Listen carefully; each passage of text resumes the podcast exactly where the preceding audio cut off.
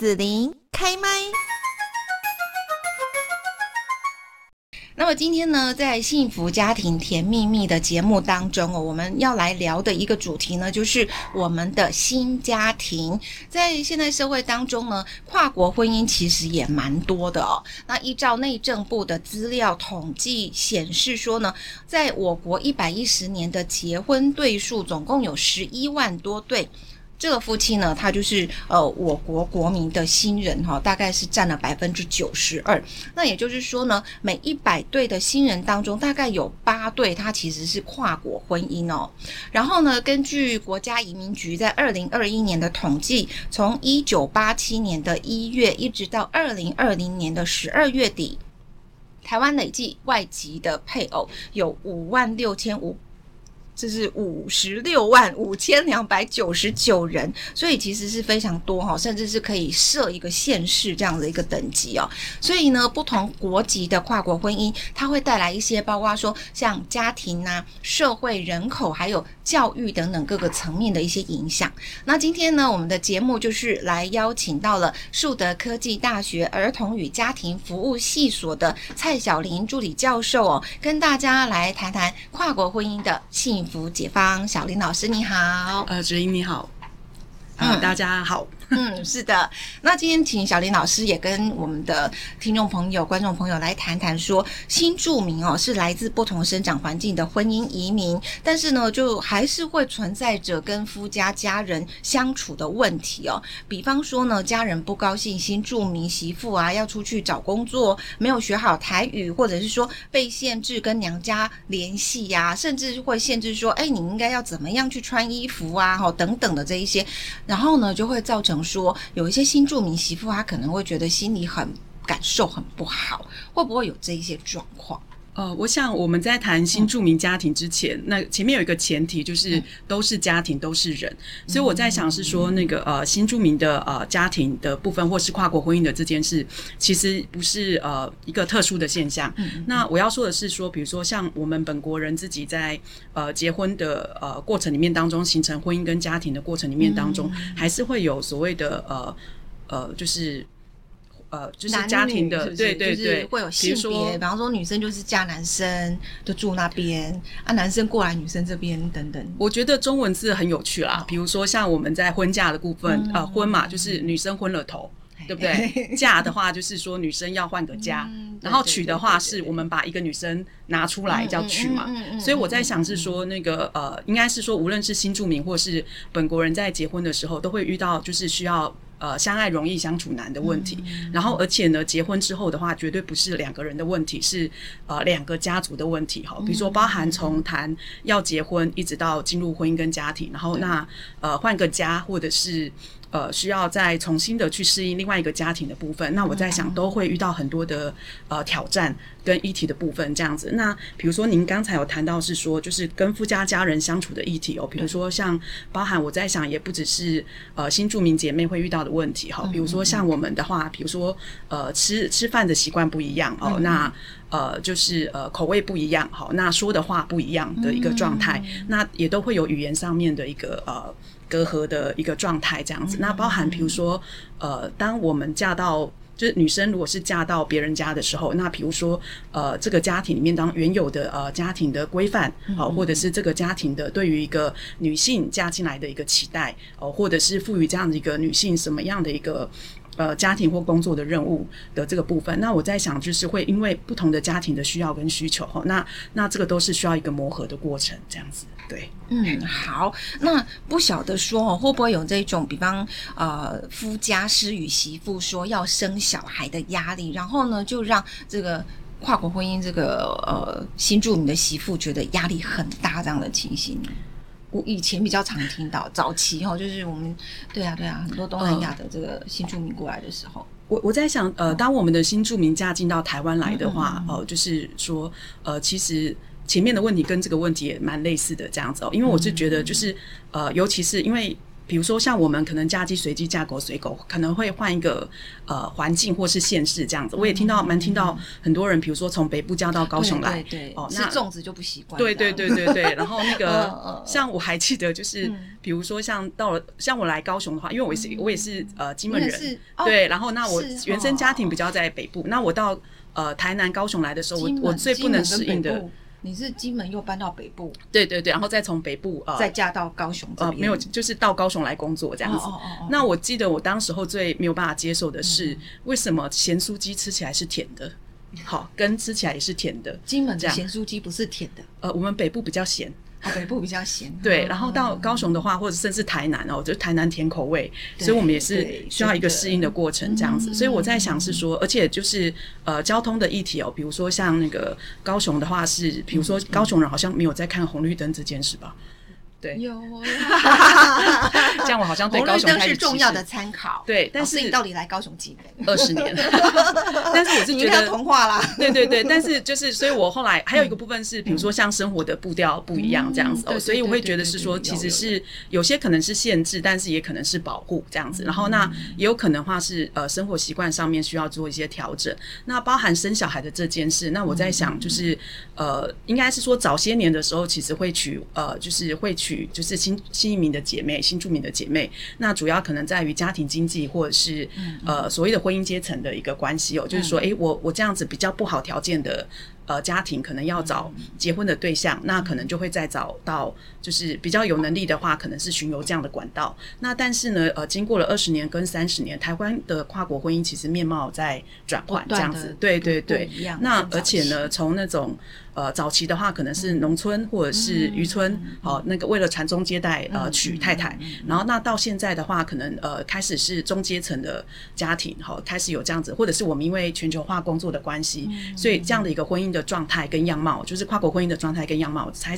开始产生了非常大的变化，这样子。那台湾又经历了所谓的少子化的部分，所以我在想，可能也不只是跨国婚姻有生子的压力。那我们现在的话呢，蛮多人也都因为少子化的议题，应该是除了传宗接代之外，嗯、社会的压力也是颇大的这样子。所以老师，你的意思是说，不管是不是新著名的这个媳妇哈，或是我们本国籍的媳妇，其实都有这个。生孩子的压力的，对对对，而且我觉得这个生孩子的部分包含的是，比如说像我们呃高龄好高龄生小孩，或者是对于生小孩的养子的这个经济能力的条件，那还有就是在婚姻的适应过程里面当中，怎么样去呃，是不是要先去做婚姻的适应再生小孩呢？还是是说就是一边要面临到比如说很快的结婚，对对对，然后又要很快的对，那这时候就怀孕对对对，所以我在想说，这个生子压力其实也不只是传宗接代，而且还包含了。后续的婚姻的调试，还有就是呃彼此之间养育孩子的共识之类的讨论，所以我在想，哦、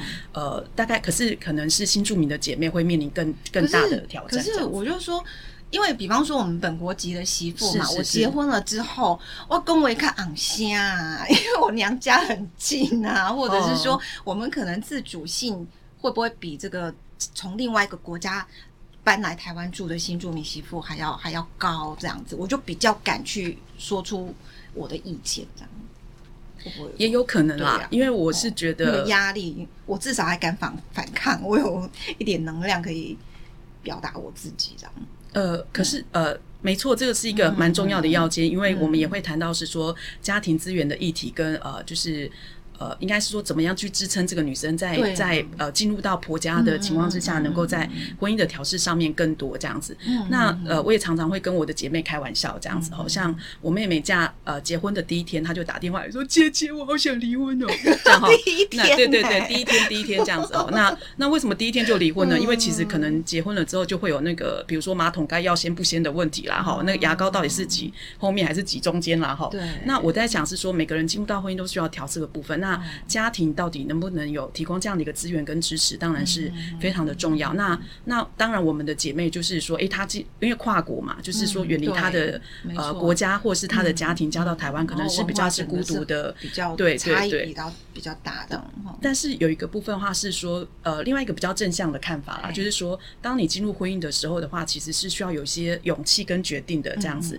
那我们其实蛮多的姐妹，就是说，当她决定要选择这样的一个跨国婚姻的时候，那他其实是对呃他我们后来发现他可能是比较有动力的，好、嗯，那或者是说比较敢勇于挑战的，嗯、然后那对人生可能是比较能够有梦想跟希望的部分这样子。那、哦、那我觉得这个部分的话，可能在家庭呃资源比较没有那么丰沛的情况之下，会比较能够去支持他进入到一段就是、嗯、呃需要就是需要很多。呃，挑战的婚姻里，呃，就是婚姻里面当中，那我在想，其实每个结婚的人，在就是在面对要不要结婚的这件事，嗯、然后就是还有就是呃，要不要在结婚里面当中去呃。不能讲抵抗了哈，就是在结婚里面当中想办法、想方设法去表达自我，呃、对对，去支持，就是应该说让自己能够在这个婚姻当中走得下去。那我在想，都是令我们敬佩的人，这样子。对对对。然后，但是我在想是说，的确，我们的跨国婚姻的部分哈，就是姐妹们她们的确会有家庭资源的一个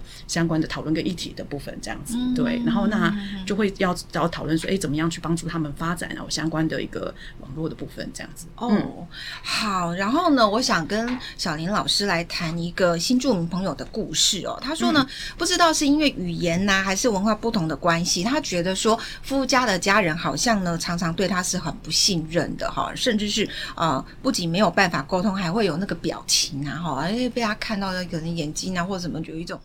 嫌弃还是怎么样这样好，然后呢，他就觉得他这样的生活哈，越来那个关系然后越来越不理想了，让他一直觉得就很受伤哦。那这种情况不知道说在新住民家庭里面会不会蛮常见的呢？嗯，蛮常见的吗？我在想，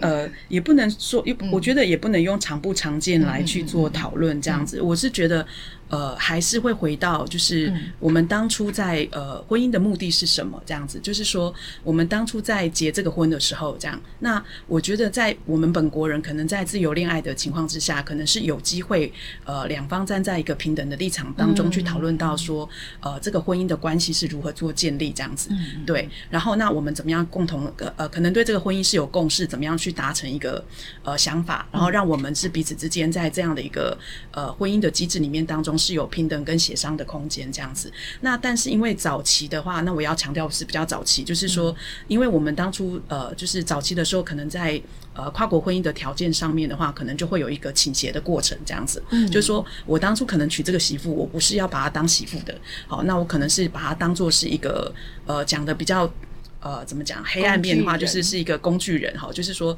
这个工具人可能就是有呃，比如说生子的目的哦，就是说呃，做家务的目的，这样就是可能是兼。呃，生小孩，然后兼台老哈，兼那个居家保姆这样子哈，居兼那个家务管理员之类的一个状态这样子哦，所以比较不是把它当做是媳妇好的看待的部分，嗯嗯、那也有可能是在呃，比如说传统的家庭概念里面当中，就是呃婆媳之间的一个关系的状态这样子，嗯、所以我在想说，那再加上因为有的时候可能会有一些语言的上面的部分这样子哈，比如说。呃，我举一个粗暴的例子啊，这样子吼，就是比如说像那个，我已经忘记是哪一个国家了，这样子哦。那因为呃，就是学生啊，哈，学生就呃跟我讨论说，老师，马干这样。什么意思？我就说等会，等会，你你你现在在干嘛？这样子，这样，然后那因为我们一听到那个那个字，好，就会觉得说你好像在骂我这样子。那那后来他就也也整个神情不解，然后他就说吃饭了，老师这样哦，我就说好吃饭了，老师。然后后来好像是马来西亚还是是什么的，就是他们的吃饭叫做马干还是是什么，就是他的有一个尾音，就是听起来会让人觉得说，以台湾的聆听就觉得说，呃，好像是在说脏话这样子哈 的这个部分这样。然后那，所以我是觉得说，会说在这样的一个状态之下，的确可能会有这样呃，就是语言沟通的不理解哦，或者是呃所谓的那个嗯，怎么讲，就是文化上面的差异性这样子哈。那我也小小的举了我们家的例子，这样哈，就是呃。我我怕超过时间，然后像我家的状态，因为我大嫂是越南人，嗯、对，然后那刚开始的时候，那因为我妈就是传统的呃传统的那个婆婆嘛，哈，那因为我哥哥又是大哥，又又是我们家唯一的哥哥，又是长子这样子哈，哦、所以那在这样的一个情况之下的话呢，就是我妈妈就很理所当然，当我哥哥跟嫂嫂结婚的时候，那那个是不是就应该把管家的责任给长媳？对对对对，然后管家的责任就可以交给长媳这样子哈，哦、所以呢，那当然就是希望媳妇入得了厨房。房哈，那个入的呃，就是能够在厨房入得了厨房这样子哈。那但是对我的，但是对我的大嫂非常的疑惑这样子哈。那我们认为很理所当然的事情这样子，对。然后呢，那后来我我也才知道，就是我后来也慢慢去上了一些课，然后才慢慢了解说越南是双性文化。这样子哈，所以他们家是，然后呃，他们他是我大嫂是最后一个离家的人。那我后来才知道说，原来的越南的文化里面当中是谁要养家呢？是最后一个离开家的人，因为他享受家庭资源比较多，这样子。所以我大嫂，因为我是我们家最后一个没有结婚的人，他觉得应该是你。对，所以他就觉得应该是我，但是我的家人的概念就觉得应该是哥哥跟嫂嫂这样子。那所以在这样的一个情况之下，因为彼此也没说破，然后我们也彼此不理解，所以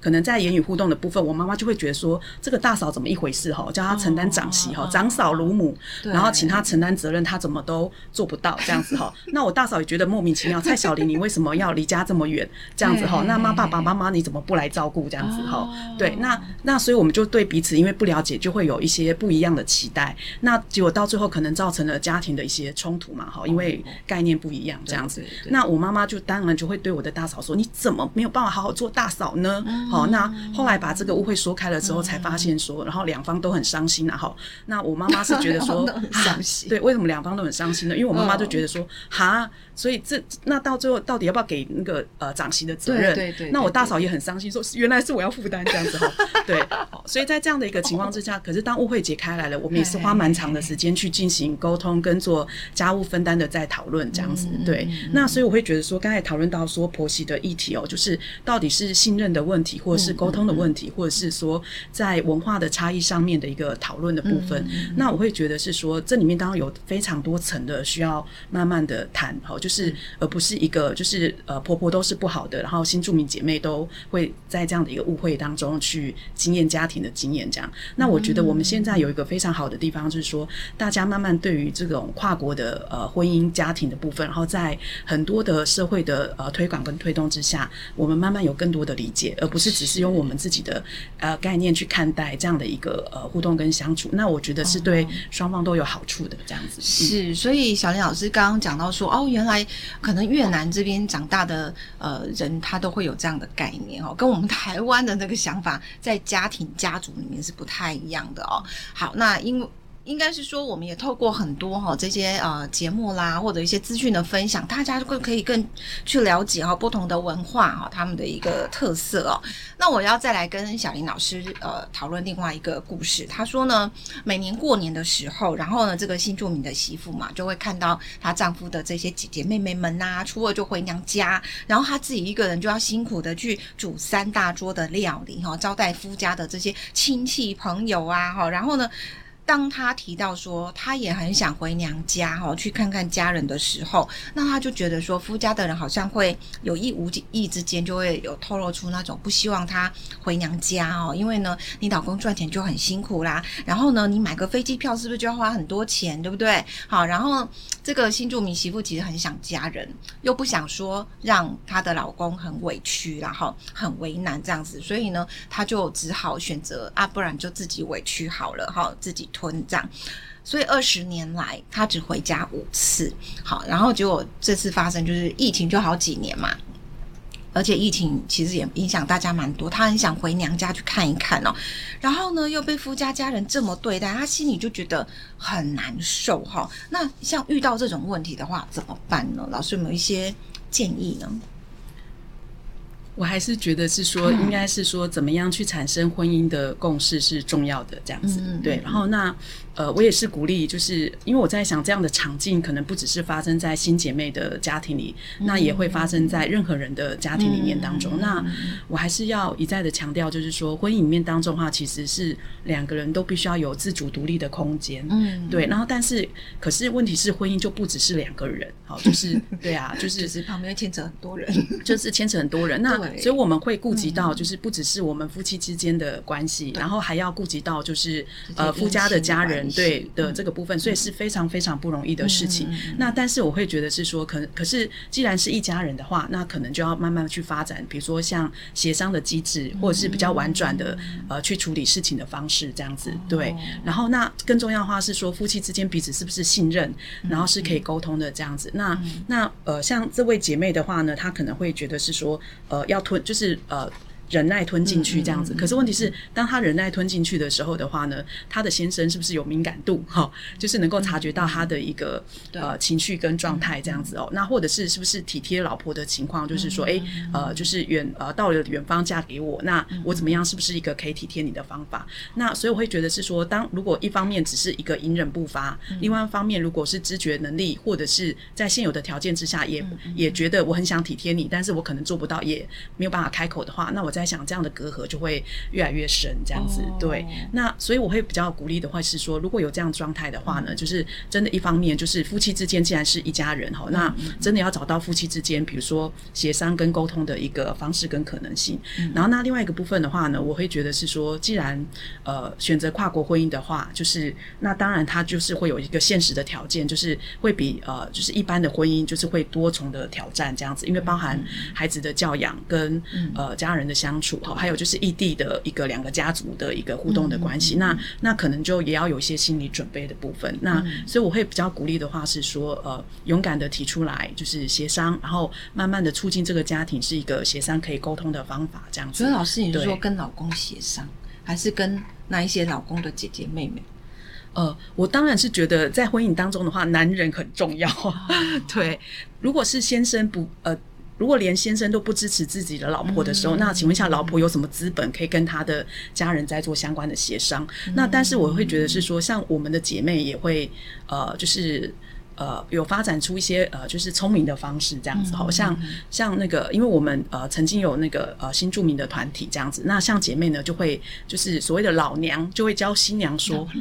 老娘，因为因为以前他们曾经被叫做外籍新娘嘛，所以说啊，我嫁来的第一天就老老娘了这样哈，就是那但是我们就开玩笑，就是资深姐妹哈就会教之前的姐妹说，哎，你自己要付出啊哈，就是说你在这个付出的过程当中哈，如果第一件事情是把家里该做的事都做好，对。对不对？然后那第二件事情的话，就是说，那也取得家人之间的彼此的信任，因为呃，任何的家庭都需要一个沟通的历程，然后就是呃呃，建立到沟通的管道。那你要取得家里家人的信任，然后你才能够有那个沟通的可能性，这样子哦。因为呃，我我们也不会演，我们早期的话，对于很多的姐妹都有负面的报道，比如说呃假结婚啦哈，或者是呃嫁来台湾只是为了钱哈，等等等等之类的部分，或是呃结了呃结了婚拿了钱就跑走了这样，那当然会对。我们的很多的呃本地的家人会有一些担心哦的这个部分，那我觉得这个东西的话是外在环境会有些影响，可是呃内在的机制就是说怎么样是把家人的沟通跟信任的部分能够建立起来，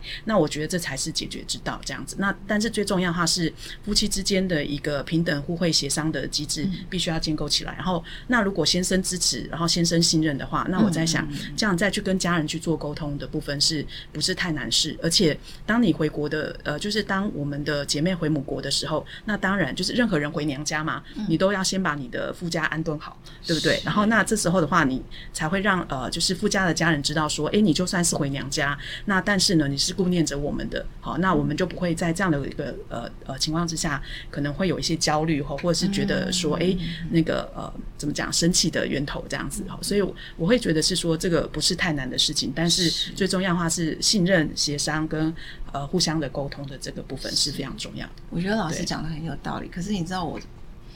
我都觉得，那为什么不能把娘家安顿好？你老公也有责任把我们娘家安顿好，要公平。所以我觉得我的大嫂非常的聪明哦。像我的呃大嫂的话，我我都我都觉得好想举我大嫂的例子这样。那当然是站在台湾家人的立场上，我我真的觉得嗯 对